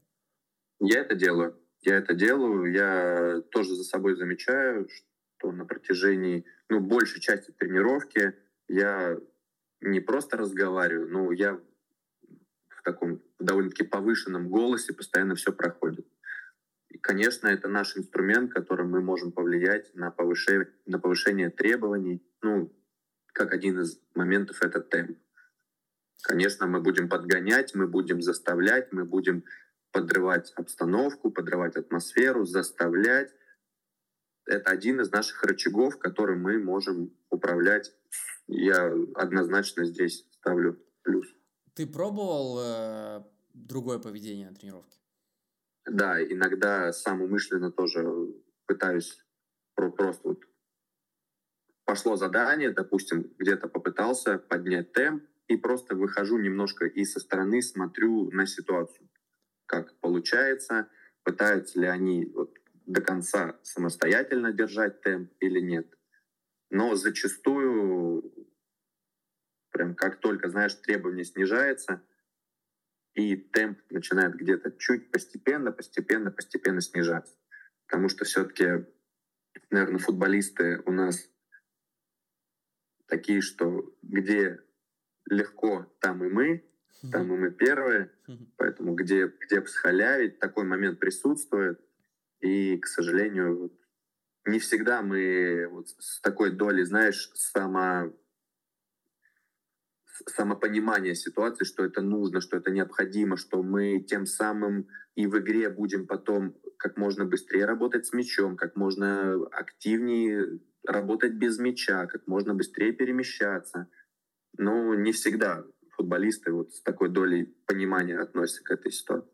Но я большую часть тренировки провожу с повышенным голосом, это однозначно. Не кажется ли тебе, что вот эта внутренняя мотивация, отсутствие ее, это как раз-таки одно из отличий э, между постсоветским футболом и европейским?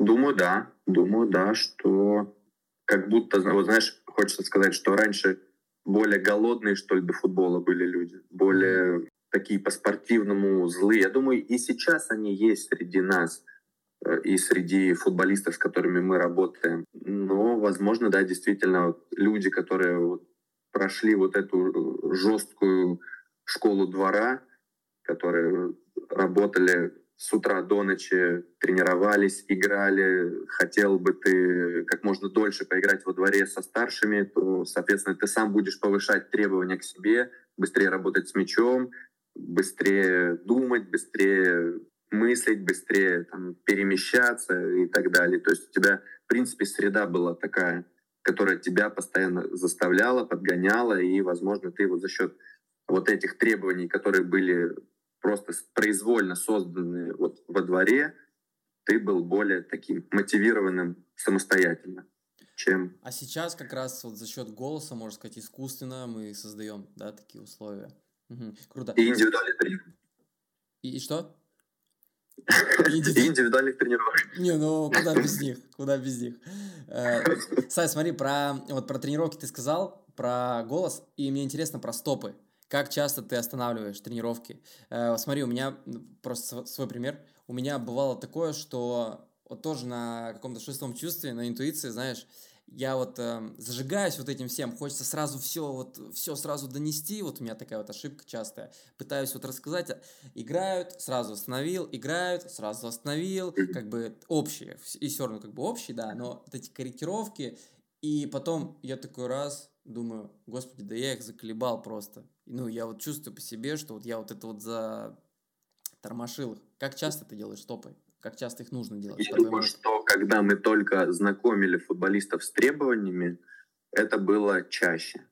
Сейчас можно так... Стопы однозначно присутствуют, но возможно, что прям действительно вот точечно вот футболист вышел немножко в сторону и посмотрел на ситуацию, что он делает не так. Чтобы конкретно изменить какую-то такую ситуацию, стоп присутствует. Но прям действительно могу сказать, что два года назад это было чуть ли не там, каждые пять секунд, mm-hmm. то сейчас мы спокойно ну, от простого говорю, спокойно работаем, где-то, если какой-то там недоворот корпуса был точечный, может быть, отпущу. Ну, такой тоже базовый пример. Mm-hmm. Это не своевременно сузил, может быть, тоже отпущу, чтобы лишний раз просто не останавливать всех. Mm-hmm. Чтобы вот какой-то момент вот игра, и, игры там, той же вот этой, знаешь, набор физических кондиций через игру, чтобы вот не отнимать это у всех. А потом, может быть, даже кому-то индивидуально ты подойдешь там в момент паузы и проговоришь этот эпизод. Я, знаешь, вот э, стал замечать, где мы, возможно, проседаем из-за большого количества стопов. Перед стартом UFL 2, да и, в принципе, вот в момент старта, это многие замечали, что нас физически вообще не хватало. Mm-hmm. То есть прям буквально минут 50, и все и вот можно было прям 11 человек с поля уводить, других заводить. Потом начинаешь ковыряться, общаться с ними, проговаривать. И, может быть, даже вот из-за большого количества остановок они не вот заходили в ту определенную зону, где, которая будет приближена к игре, угу. И, поэтому они не успевали набирать вот эти свои физические кондиции, и потом они на поле не так себя комфортно чувствовали. Потому что ну, у нас же все взаимосвязано. Техника, тактику, тактика, технику, физика, технику, физика, тактику и так далее. Все эти компоненты наши взаимосвязаны. И тут потом где-то вот эти моменты начинаешь тоже действительно упускать, лишь бы для того, чтобы они тоже, возможно, более больше объем давали в эти, внутри этих игровых упражнений.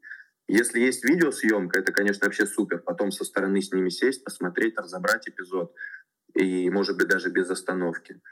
Угу. Но вот прям, Влад, конечно, первые наши этапы, когда было знакомство, стопы были постоянно. Но в физике мы не добирали, я считаю, что тоже угу. такой прям То есть, на, наше общее упущение было. Как бы с точки зрения э, понимания, да, там тактики, техники, конечно, стопы были очень полезны, да, но физика при этом проседала. Тут приходилось Однозначно. выбирать, расставлять приоритеты.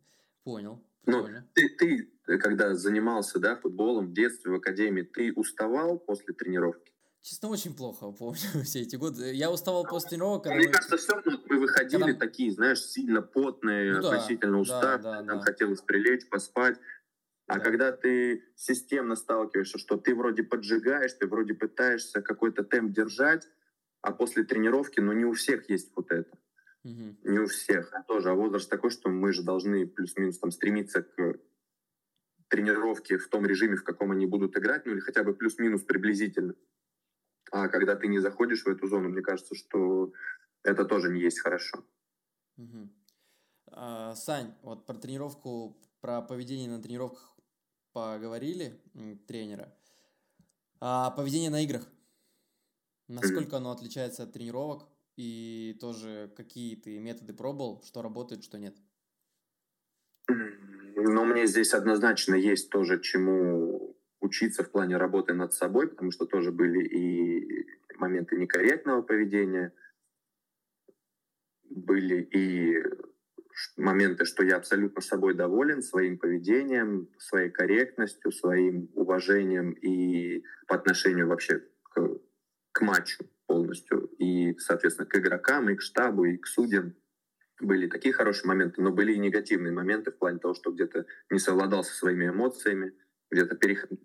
открыто говорю, конечно, я стараюсь не разговаривать с судьями, но бывают такие эпизоды, где, конечно, вот этот внутренний завод все-таки прорывает и начинается, да. Но я, я внутри торможу себя, пытаюсь проговаривать, пытаюсь какие-то эпизоды прям, ну все, ну вот он свистнул, согласен, не согласен, я не вправе повлиять на этот эпизод.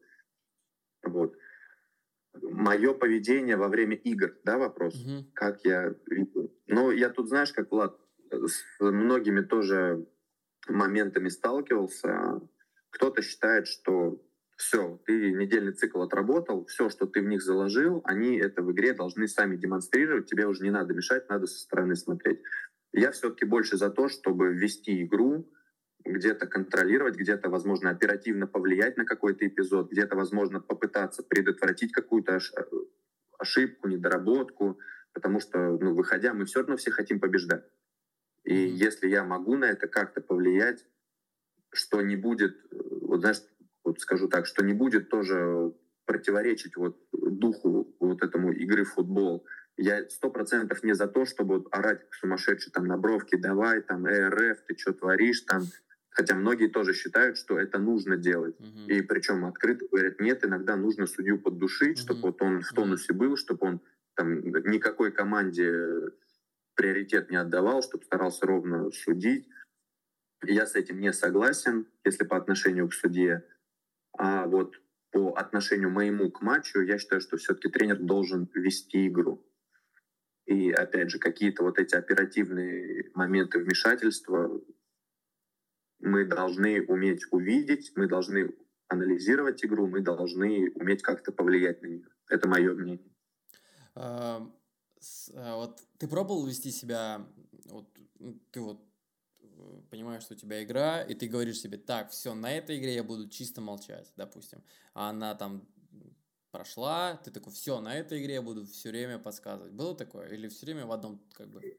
Чтобы прям молчать, нет. Нет, все время в одном. Я понял.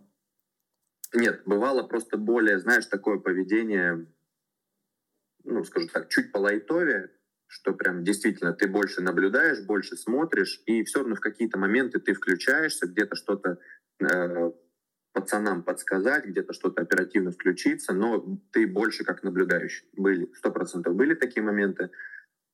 И опять же, все зависит от твоей роли. Вот я бываю в роли помощника, где я вынужден, э, не то что вынужден, а все-таки мы тоже говорим, да, о там, приоритетах, об уважении и так далее. Есть главный тренер, который может вести игру, и есть помощник, который может оперативно что-то заметить, подсказать главному тренеру, если он посчитает нужным, это будет воспроизводить. Поэтому я также в роли помощника проживаю моменты игры, где я зачастую просто анализирую. А где-то и прям действительно вижу раз, два, три, там какие-то эпизоды Э, идет недоработка, идет там, недопонимание, могу оперативно что-то подсказать. Но зачастую ты действительно находишься в такой ситуации, что ты наблюдаешь, ты анализируешь, и ты даешь информацию тренеру, а он уже принимает решение, нужно здесь что-то поменять или нет. Поэтому, в принципе, я в таких двух ролях угу. бываю. Э, у меня сейчас еще всплыли два вопроса. Они про, по тренировочному процессу. Я тебе задам. Кому как не тебе. Вот, э, Сань, вот э, знаешь, сейчас э, многие детские тренеры, я про младшие, когда говорю детские, про младшие возраста больше говорю, ты, ты уже как бы больше старше тренируешь. Э, вопрос стоит, знаешь, по ведению вот э, ногами двумя. Вот стоит ли уделять время одинаковой той и той ноге, или надо отдавать сильной ноге больше приоритет? Как твое мнение? Мне очень интересно ну, мое мнение, что сильную ногу надо однозначно продолжать развивать, возможно, усложнять, возможно, какие-то элементы добавлять, потому что, возможно, это ну, будет сильное качество у ребенка.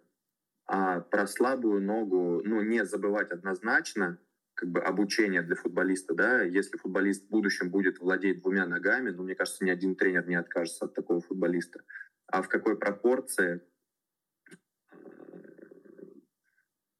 честно, тоже вот э, читал и не одну статью на эту тему, и э, даже больше скажу, защищал дипломную работу в институте по теме правша, левша, хм. амбидекстрик, кого можно переучивать, кого нельзя переучивать. Ну, мне сложно, Влад, честно, подобрать такую прям идеальную пропорцию, вот сколько надо уделять больше, сколько меньше. Ну, я бы сказал так, что не забывать про слабую ногу точно, но, возможно, работать больше даже где-то ведущей ногой. Угу, угу. Просто многие говорят то, что а, мы ведение даже не будем никогда делать слабой ногой, да, там укрыть мяч, прикрыть, там отдать, принять, это не обсуждается, это понятно, вот, но именно проведение, чистое ведение. А, и говорят, что зачем тренировать, если этого не будет, как бы, вот. Поэтому такой вопрос. А в младшем возрасте или вообще, в принципе, ты ну, тут не привязываешь больше, к возрасту? Это, ну, ну, привязки нет, но это больше, конечно, к младшему относится, потому что... Ну, ты же тоже потом в плане тактики будешь понимать, и вот ты футболист на футбольном поле, там, с какой стороны тебя атакуют, и если, в принципе, ты будешь выполнять элемент ногой ближний к сопернику, то больше вероятность того, что ты потеряешь мяч. Но мне кажется, это уже, вот опять же, контекст игры, понимание, и вот можем мы в тактику дальше уйти. Угу. Ну, правильно ты говоришь, может быть, элементы прикрытия, то есть прикрыть мяч, все может быть, но я бы не забыл. Влад, ты видишь меня? Угу. Куда-то убежал. Да, да. Я бы не забывал про слабую ногу, но, возможно, я еще раз говорю, больше бы просто уделял внимание, конечно, работе ведущей ногой. Угу, понял. Э, заключительный вопрос по ТЗ, по, трениров... по тренировкам. Э, вот у меня... Мы разговаривали с тренером, вот, с которым мы здесь тренируем вместе, и он мне рассказывал про Файзулина, тренера, который в Локомотиве. Он сейчас... Где он? Он был в Казанке, я не знаю, где он сейчас там. Вот, неважно, в общем. Он сказал такую штуку, что вот э, у этого тренера можно очень многому поучиться э, в плане отношения к тренировкам. Он говорит, мне очень понравилось, как у него вся тренировка была расписана по минутам. То есть вот ты ведешь тренировку, у тебя четко он отводит, допустим, 12 минут на какое-то упражнение, 12 минут прошло ровно, все, мы закончили. У него четко прописана пауза какая, то есть все уйдет чисто по таймеру. Э, вот, но у меня вот вопрос такой, мне хочется как бы совет спросить, потому что я, когда тренировки проводил, тоже там время пытался планировать, пытался, расписывал, но во время тренировки я понимаю, как будто не, не хватает. Вот мы если делаем упражнение игровое, у меня какое-то подсозна... в подсознании ощущение, что мы не доделали это упражнение, что нам нужно еще время. И я как бы э, несмотря на тайминг, я все равно продолжал это упражнение делать больше. Вот как ты считаешь, как должно быть? Мое личное мнение, я бы не привязывался так сильно к таймингу. Угу. Мы можем играть игровое упражнение, правильно ты говоришь, но мы чувствуем, идет, темп держит. Ну почему бы нам и не продолжать дальше играть, развивать, поддерживать этот высокий темп? Угу. Если мы видим, что действительно оп, темп упал, пошел брак, пошли ошибки, конечно, лучше, наверное, где-то вот остановить и просмотреть. Но я бы больше привязывал к контексту игры, вот что происходит непосредственно на футбольном поле я бы не привязывал вот так прям поминутно. Может быть, какую-то подготовительную часть однозначно. Э, дабы не потерять потом время, потому что действительно тоже бывает, ну даже э, вот тоже вот на той неделе буквально у нас подвижная игра была теннисбол головой, mm-hmm. когда структурно две команды располагаются, mm-hmm. и я там отвожу одно время на эту игру, а я вижу, а пацаны как начали хлыстать головами, как пошли. завод пошел команду на команду, да. И я смотрю, мне уже помощник тоже говорит, Валерий, сейчас ты до конца тренировки в нее играть будешь? А я бы говорю, пацаны, что, будем продолжать играть до конца? Поджигаем немного. Вот. Я бы не привязывался к такому таймингу. Может быть, я еще раз говорю, вот как-то просто обозначать действительно, что мне 40 минут нужно минимум на игровое упражнение, а вот здесь я там могу там 12, а могу и 16. Вот это, знаешь, это вопрос такой извечный тоже. Вот ты будешь делать упражнение, и оно у тебя не будет идти. Ты уйдешь от него или будешь добиваться, чтобы оно ушло? Вопрос мне? Да. Я стараюсь всегда менять упражнение.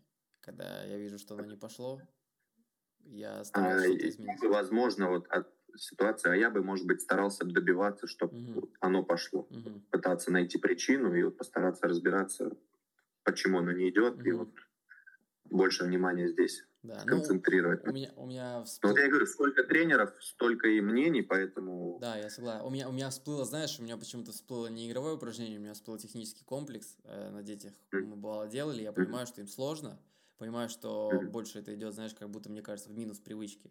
И мы mm-hmm. убрали быстренько все, переставили, там, облегчили немножко там. Вот, ну такая ситуация. Ну, а вот опять же, может быть, видишь, ты сложное что-то подобрал, а, но если не привязывать к сложное, простое, ну, вот ты выполнял технику, там, а у тебя просто приемы не идут, там, мяч mm. то под ногой, то над ногой, вот ты бы добивался бы, чтобы там доворачивали ну, стопу, момент... Ну, конечно. Это, это, я, ну, да, да, да. То есть тоже, да, в зависимости вот, от контекста. Я, я просто вот, вот такой вот сразу пример тоже всплыл. и говорю, то есть кто-то, может быть, уйдет сразу, а кто-то, может быть, будет добиваться. Угу. Поэтому да, согласен. Э, так, вопрос такой опять. Э, э, как ты думаешь, будет ли наш футбол когда-то на топ-уровне? Ну, хотелось бы в это свято верить. Мы идем? А будет ли он мы двигаемся только времени? Двигаемся в том направлении? Как ты считаешь? Я думаю, Или да. наоборот просадка? Я думаю, да. Минимальные какие-то сдвиги у нас однозначно произошли. И мне кажется, что вот сейчас наше молодое поколение и футболистов, которые вот-вот сейчас там будет на подпитке, и молодое поколение тренеров, которые хотят развиваться, которые хотят, хотят обучаться и хотят обучать, развивать игроков, которые, возможно, как-то иначе смотрят на тренировочный процесс, на обучение футболистов. Я думаю, что однозначно за нами будущее, и мы вправе повлиять на какие-то изменения. Ведь действительно мы смотрим, что у нас какая-то вот пропасть сейчас вот по отношению, почему так мало наших футболистов на топ-уровне. Ведь, значит, может быть, что-то нужно поменять, просто попробовать что-то, что-то изменить и посмотреть, как. Будет ли работать новая какая-то система, какая-то методика, mm-hmm. какая-то философия или нет? Но почему мы должны топтаться на одном месте и свято верить только в то, что в принципе сейчас пока не работает? Mm-hmm. Вот я за это. Да, однозначно. А, и, кстати, я бы не привязывался к возрасту здесь, неважно, там молодой, не молодой, мне кажется, любому тренеру просто с определенными пониманиями всегда есть чему учиться. Сто процентов. И, и, и как-то меняться. Сто процентов. Да, действительно, нужно тысячи раз ошибиться, я думаю, чтобы к чему-то прийти. Главное не бояться, да, признать ошибку, ее исправить и быть гибким, так сказать. Э, Шмаров – легендарная фамилия в футболе. Увидим ли мы тебя во главе профессиональной команды когда-то? Я, я этого очень хочу, я к этому стремлюсь. Но вот сейчас хочется, вот, вот есть определенные этапы, есть определенные моменты, которые Э, нужно проходить это обучение, это доверие, это работа непосредственно здесь на месте, потому что нужно и развивать футболистов, и нужно одновременно давать определенные результаты. Я считаю, это тоже нормально. Мы не можем прям сказать, да все, мы развиваем футболиста, неважно, выигрываем, проигрываем, потому что, мне кажется, любой пацан, он всегда хочет выигрывать. Конечно, конечно. Но просто очень важно, как мы идем вот, каким путем мы идем к этой победе. Сань, ну и в конце блиц, так скажем, э, как, но можно отвечать э, развернуто, да. То есть э, пять вопросов. Э, первый. Талант виден сразу? Да.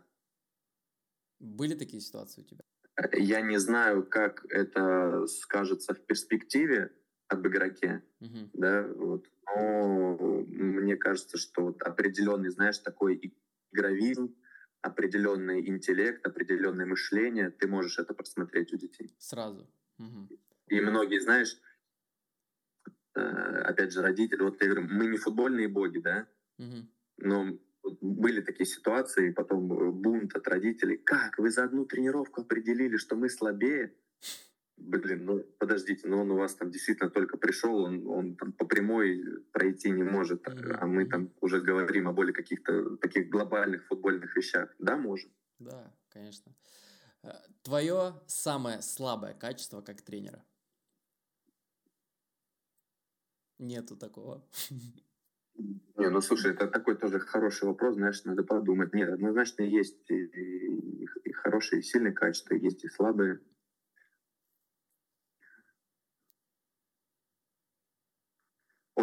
кто-то говорил, вот я, ну, давай я скажу так, что я могу иногда слишком сильно передергивать состав угу. и, и не придерживаться какого-то костяка. И мне кажется, что не всегда это может быть хорошо, особенно вот здесь уже вот мы на выпуске, когда у нас действительно уже есть э, парни, которых мы свято верим, да, которых мы вот, вот хотим подготовить под профессиональный футбол. И у меня действительно был такой период, что я каким-то своим интуициям, каким-то там видению по тренировочному процессу, но я прям с, э, вот, рушил все шаблоны любого тренера, который вот уже там, знаешь, 30-50 лет работает в футболе, когда мне потом начинают говорить о том, что центральных защитников не меняют, я говорю, почему? Говорит, ну ты поменял, матч проиграл из-под него, который вышел, из-под него забили. Так я же менял для того, чтобы освежить, потому что я вижу, что все, там моего уже просто позвонки выкручены. Все, я говорю, я же выпустил для того, чтобы освежить. Нет, их не меняют, и все. И может быть, действительно, так и есть. Вот я прям не привязываюсь, знаешь, какому-то костяку, я не привязываюсь вот прям, что вот есть незаменимые люди, а, возможно, иногда и стоит понимать, что не хочу даже привязываться к каким-то ошибкам пацанов, почему это так происходит. Но я просто иногда не задумываюсь на тему, что вот нужно наигрывать, нужно вот придерживаться, нужно вот, чтобы у них определенные связи, взаимосвязи нарабатывались. То есть я вижу четко, один работает, другой нет, и все, давай, mm-hmm. ты тогда посиди, ты выходи играть. Я говорю, зато, честно, соперники, пусть потом тренеры просматривают не и прочитают. думают, кто у меня выиграет. Да, да, да. Так это, так это наоборот сильная сторона получается. Понял. А, так, твоя самая лучшая находка как тренера? В плане футболиста? Э, не, не, не, в плане, может, какая-то деталь, какой-то важный момент, как, э, как, обучение какое-то, какая-то информация или что-то еще. Сам, самоанализ какой-то. Мне кажется, я могу доверять тем игрокам, на которых многие не обращают внимания. Тот шестое чувство. Мы тоже смеемся иногда. У нас такой критерий есть. В нем что-то есть. Но просто действительно есть такие моменты, когда ты системно смотришь на одного и того же игрока, там, условно, тренер может, ну, на нем там уже крест поставил, а ты в нем что-то все равно продолжаешь видеть и пытаться вот развивать его какие-то вот хорошие, сильные качества, и потом вот оказывается, что этот футболист уже на ведущих ролях, ну, у нас в команде, по крайней мере. Опоздать на тренировку или прийти неподготовленным? Ну, и то, и то противоречит, скажу так. Твоей философии. Для меня, для меня страшно и то, и то, потому что выйти к ним неподготовленным ну, не моя история. И а опоздать ну, пусть, пусть будет опоздать. И заключительный. Э, лучшая футбольная академия России. Чертанова. Все понятно. Я понял. А я, знаешь, знаешь, чем скажу? Славится Чертанова. Так. Что приезжая в «Газпром Академию», приезжая в Краснодар, приезжая в Новогорск, в «Динамо», где, Влад, ну просто вообще супер топовые условия по инфраструктуре, по экипировке. И могут приезжать наши парни, где мы можем испытывать определенные там трудности, там, дефицит там, экипировки и каких-то таких эпизодов. Может выйти один тренер с командой, а не 9 человек в штабе. И мы все равно можем дать определенный результат, можем дать определенных футболистов в дальнейший профессиональный футбол, можем, э, да и в принципе у нас так и складывается, да, что э, у нас часто оказываются ребята, которые в свое время не подошли к Краснодару, Зениту, Спартаку, они оказываются у нас, и потом мы этих ребят даем туда наверх. Хм. Потом наши ребята подписывают контракты, потому что, потому что это чертан потому что у нас есть люди, у нас есть тренеры, у нас есть мотивация добиваться, мотивация развивать, и у нас есть э, не прям топовые условия, но у нас есть вот такие вот средние условия, свой стадион, свой небольшой манежик. Мы, конечно, хотим большего, мы хотим там, тренироваться на больших полях, мы хотим там, вот так вот пальцем щелкать, и чтобы у нас все было кругом, там и одеты, обуты с ног до головы, и штаб из девяти человек. Но у нас есть реалии, у нас есть... Мы, мы бюджетная школа, мы бюджетная академия, и мы работаем с тем, что есть.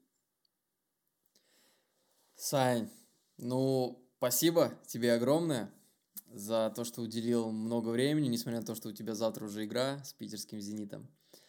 А, скажи, Вообще, возможно ли как-то попадать э, на стажировки в Чертаново, к тебе лично? Возможно ли это? А, однозначно, да, можно. И раньше у нас точно проходили такие акции «День открытых дверей». И так знаю, что, допустим, точечно тренеру пишут, тренер обращается там к руководителям, и все это организовывает. Спасибо тебе. Если ты хочешь что-то сказать э, тренерам, напутствие какое-то или еще что-то, скажи, мы слушаем. Влад, ну тебе тоже спасибо огромное за то, что ты настойчивый. То, что, прошу прощения, в прошлый раз у меня действительно такая непростая семейная ситуация была, но не хочется тоже вот искать какие-то эти оправдания. Хорошо, что мы нашли возможности с тобой смогли пообщаться. А к тренерам посыл, да он максимально простой, давайте работать искренне, честно и от сердца. И я уверен, что у нас получится воспитывать, обучать качественных профессиональных футболистов.